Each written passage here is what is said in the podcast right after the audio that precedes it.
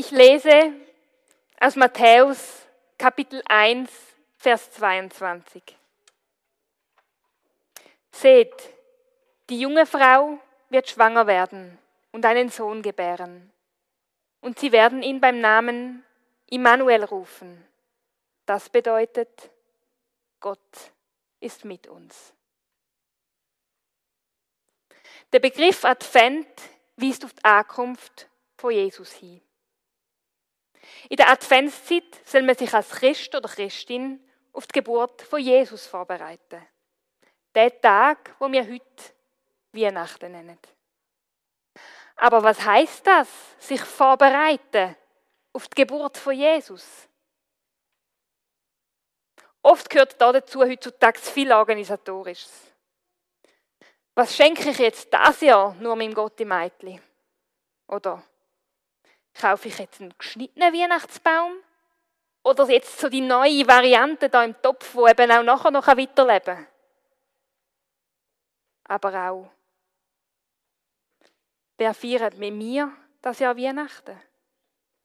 Oder soll ich echt einfach ein Flugticket buchen und am Familienweihnachtsfest den Rücken zukehren? Weihnachten kann auch eine schwierige Zeit sein. Sich vorbereiten auf Weihnachten. Aber bedeutet das wirklich das?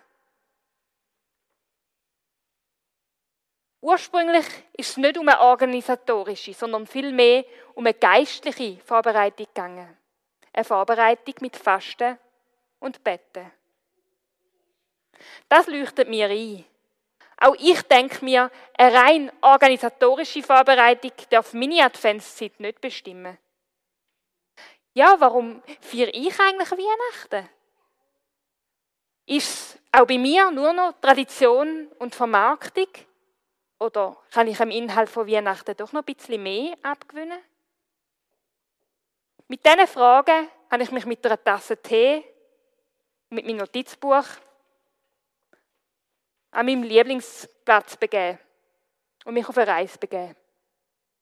Auf der Reise mich mal wieder persönlich zu fragen, was denn die Geburt von Jesus für mich bedeutet.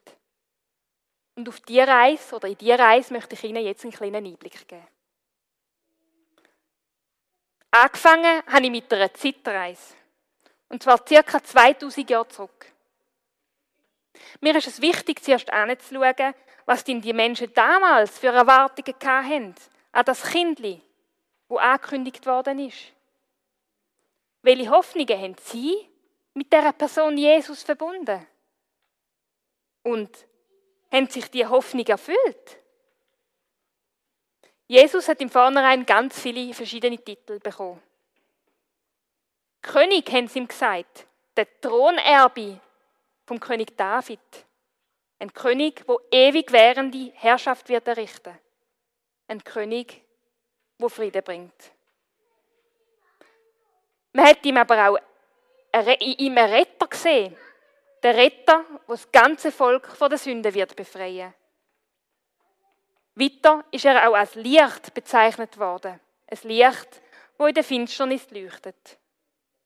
Und auch als Immanuel, als Gott mit uns.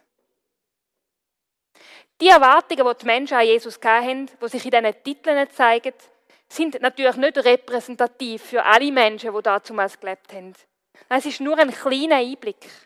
Nämlich ein kleiner Einblick ins Gedankengut von diesen Menschen, die die Evangelien mitgeschrieben haben. Aber immerhin haben wir so einen kleinen Einblick.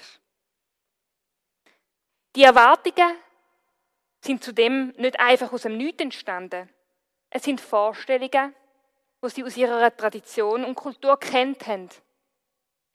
So wird überliefert, dass schon einige Jahrhunderte früher der Prophet Jesaja angekündigt hat, dass mal ein Kind geboren werden wird, wo in die Fußstapfen vom König David tritt. Und er wird eine neue Herrschaft bringen. Er würde Frieden bringen. Er das Licht in der Finsternis. Und er würde Immanuel heißen. Es wird davon ausgegangen, dass die Prophezeiung auch den Autoren vom Neuen Testament bekannt sind. und sie die mit Jesus verknüpft haben. Aber auch die Vorstellung einem Retter, wo alle Sünden auf sich nimmt und sein Volk dadurch befreit, ist nichts Neues gewesen. Verschiedene Texte im Alten Testament weisen darauf hin, dass die Vorstellung davon, dass eine Person sich sozusagen für uns alle opfert, schon lange vorher im Raum war. Auch diese Vorstellung ist dann mit Jesus in Verbindung gebracht worden. Ich habe mich dann gefragt, haben sich die Erwartungen von diesen Menschen damals jetzt erfüllt? Sind sie der Grund, warum wir heute noch Weihnachten feiern? Warum Jesus noch heute wichtig ist? Dass der Jesus Frieden gebracht hat im politischen Sinn, von dem kann man wohl kaum reden. Noch heute hat es überall auf der Erde Krieg, noch heute streiten und kämpfen Menschen miteinander. Aber auch zu den Lebzeiten von Jesus sind schon viele Menschen in deren Erwartung von Jesus enttäuscht worden. Denn er hat sich offensichtlich nicht dafür interessiert, eine politische Herrschaft zu errichten und das Volk Israel von ihren damaligen Peiniger zu befreien. Auch die Worte, die man Jesus zuordnet, drücken etwas anderes aus. Ich bin nicht gekommen, um Frieden zu bringen, sondern das Schwert. So im Matthäusevangelium. Jesus schien sich bewusst zu sein, dass seine Botschaft nicht nur Frieden schafft, sondern auch ganze Familien kann auseinanderreißen. Der Jesus als Retter von unseren Sünden. Jesus als die Person, wo sein Leben stellvertretend hingibt und dadurch ermöglicht, dass wir mit Gott in Beziehung stehen können. Die Erwartung wiederum scheint für viele Menschen in Erfüllung gegangen zu sein. Für viele Christen und Christinnen ist es ein Kern von ihrem Glauben und ein Kern von ihrer Dankbarkeit gegenüber Jesus Christus. Das Leben von Jesus so interpretiert worden ist, hängt von verschiedenen Faktoren ab. Es hängt davon ab, dass man Sätze, wo man vermutet, dass die Jesus wirklich so gesagt hat, in dieser Art und Weise interpretiert hat. Zudem hat der Paulus in seinen Briefen, die im Neuen Testament zu finden sind, die Deutung auch mehrfach stark gemacht. Ich persönlich habe Mühe mit dieser Deutung. Auf dem Hintergrund davon, dass die Menschen damals nach dem Tod von Jesus verzweifelt sind und irgendwie haben müssen einordnen, was sie da erlebt sind, haben, macht das zwar für mich Sinn und ist nachvollziehbar, dass ihnen diese Interpretation geholfen hat. Und es macht für mich auch Sinn, dass sie da dabei auf Gedanken gut zurückgegriffen haben, wo sie schon kennt haben. Aber heißt das, dass wir das heute nach wie vor so interpretieren Hat sich unser Interpretationsspielraum nicht nochmal stark verändert?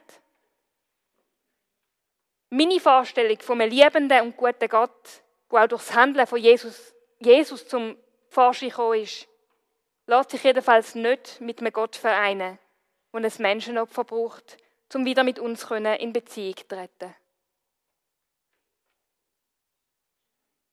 Aber woran knüpft denn jetzt ich an? Gibt es Erwartungen an Jesus, die sich auch für mich tatsächlich erfüllt haben? Ja, die gibt es. Mir persönlich ist die Beschreibung von Jesus als Immanuel, als Gott mit uns, besonders nah. Das Neue Testament schildert Jesus als eine Person, wo viele Menschen zugegangen ist, wo in der Gesellschaft ausgeschlossen sind. Er hat mit ihnen Zeit verbracht, ihnen Aufmerksamkeit geschenkt und Zuneigung. Ja, es wird sogar berichtet, dass ganz viele Menschen durch Jesus Heil erfahren haben. Er hat Gott, die Liebende, zu ihnen ins Haus und auf die Straße gebracht. Gott ist durch Jesus greifbar worden. Die Geburt von dem Mensch jedes Jahr neu zu gedenken, darin liegt für mich die Bedeutung von Weihnachten. Ich wünsche mir, dass ich mich dadurch immer wieder von Neuem, von dem Jesus, kann anstecken lassen, wo in seinem Wesen so erfüllt war von Gott. Ich wünsche mir, dass dadurch auch durch mich das Licht von Gott immer ein bisschen mehr kann in die Welt herausgetragen werden.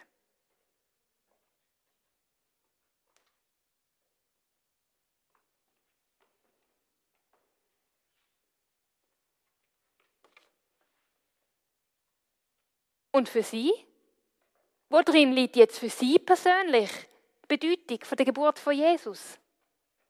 Ich möchte auch Sie dazu ermutigen, dass Sie mal eine Tasse Tee in die Hand nehmen und Ihre Lieblingsecke sitzen und einfach das Organisatorische mal hinter sich lassen, um sich überlegen, ja, warum für ich eigentlich Weihnachten? Woran liegt für mich die Relevanz von der Geburt von Jesus? Heute und jetzt? Adventszeit als Besinnungszeit.